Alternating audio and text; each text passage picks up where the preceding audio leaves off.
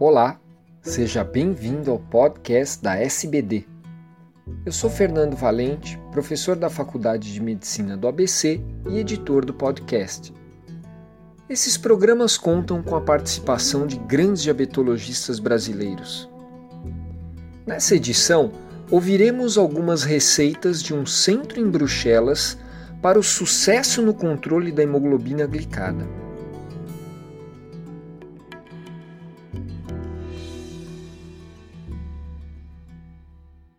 Olá pessoal, eu sou Balduino Tidal, diretor-presidente do Instituto da Criança com Diabetes em Porto Alegre, e vou comentar para vocês um artigo que eu achei muito interessante, que foi publicado em fevereiro deste ano no World Journal of Diabetes, e que diz o seguinte: o título é Um Centro em Bruxelas tem consistentemente tido os valores mais baixos de hemoglobina glicada nos quatro estudos já publicados pelo eh, Grupo de Estudos Internacional Ravidor, eh, que trata de diabetes infanto-juvenil. Quais são as receitas para isso? Esse estudo, o Ravidor, foi fundado em 1994 na Europa e reuniu aproximadamente 20 centros de diabetes da da Europa, da América do Norte, do Japão e da Austrália. A hemoglobina glicada média que tem sido encontrado nos quatro estudos já publicados foram em 95, 8.6, em 98, 8.7, em 2005, 8.7 e em 2009, 8.3. As formas de tratamento no estudo Ravidor são basicamente essas que eu vou falar agora. Tratamento convencional, que é convencional duas vezes por dia, tratamento uh, convencional com pré-mistura, tratamento convencional com mistura livre, quer dizer, pode misturar uh, uh, NPH com regular ou com, com, análogos, etc., nas doses que quiser, se a pré-mix era pré-mistura mesmo, tradicional. E um, tem também um tratamento convencional mistura livre plus, que eles chamam, que é apenas em Bruxelas, esse estudo que eu estou comentando tem os múltiplas doses de insulina e tem o, os indivíduos com bomba de insulina também. Muito bem, o centro que sempre teve o menor valor de hemoglobina glicada foi em Bruxelas. Esse valor foi de 7,3%. E aí ele pergunta: qual a receita? Ele parte de uma premissa, essa receita parte de uma premissa de que o número de injeções diárias, duas ou mesmo mais de quatro, ou o uso de sistema de infusão contínua de insulina, bomba de insulina, não ocasiona necessariamente melhores resultados ele julga que tem que trabalhar por metas. E vejam a receita de Dorshi, que é o autor, né? Duas doses de NPH mais regular, antes do café e antes da janta. Um lanchinho no meio da manhã e da tarde, sem insulina ou teste adicional. As doses das quatro, das quatro insulinas de manhã e de noite, duas, duas insulinas de manhã e duas de noite, são ajustadas de acordo com, com os resultados das quatro medidas diárias de glicemia capilar dos dias precedentes, e não apenas com a medida atual.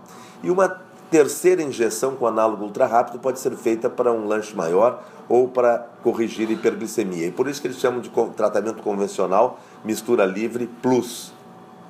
Além disso, a bomba de insulina é raramente indicada, apenas 1% dos pacientes sem rejeição às velhas insulinas humanas, ou seja, não há uma substituição automática ou dogmática pelas insulinas análogas, e tanto no tratamento convencional mistura livre hum, plus, uh, que é este de, de, de, Bruxelas, quanto nas múltiplas doses de insulina, a escolha por um análogo ultra rápido só ocorre quando o horário de aplicação da próxima dose for menor que 4 horas.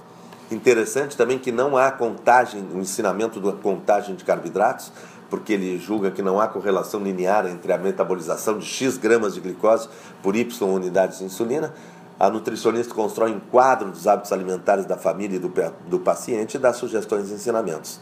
A principal questão é a alocação dos carboidratos em seis refeições, de acordo com a ação cumulativa das insulinas. Para isso, a nutricionista deve saber perfeitamente as ações das insulinas e seus ajustes. Além disso, eles julgam que há que haver um conhecimento do alvo da hemoglobina glicada, menor que 7%, para 100% da equipe dos pacientes, ou seja, todo mundo bate nessa tecla de uma forma muito coesa. Os contatos com os pacientes são pessoais e amistosos, com uma grande dose de suporte psicológico, Observadores não são permitidos durante as consultas e, interessante também, não se despem os pacientes a não ser para avaliar lipodistrofias, pois eles não são doentes. A duração da consulta médica é de 30 a 60 minutos. E antes, todos os pacientes passam pela enfermeira, e enfermeira sempre, e se necessário, nutricionista, psicólogo ou assistente social.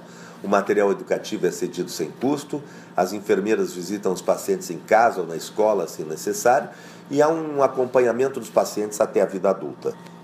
Resumindo, a receita de Dorchi, que é o, o, o indivíduo que comanda esse centro na Bélgica, diz que não substituir rapidamente as insulinas humanas por análogos ultra-rápidos, explorar individualmente as razões para a falha em atingir o objetivo sem preconceitos, evitar qualquer dogma e o custo do tratamento versus os resultados devem ser levados sempre em consideração. Ele acredita, na verdade, que há uma confusão entre tratamento convencional e tratamento intensivo ele diz que as metas de controle glicêmico e a hemoglobina glicada que o paciente atinge é que deveriam definir o tratamento intensificado e não a maneira ou o número diário de doses de insulina. E lembrem que eles usam duas doses de insulina, NPH com regular de manhã, NPH com regular de noite, e uma terceira dose de insulina ultra rápida no momento que for necessário, e consegue o melhor resultado de hemoglobina glicada entre todos os centros os 20 centros que fazem parte do estudo Ravidor.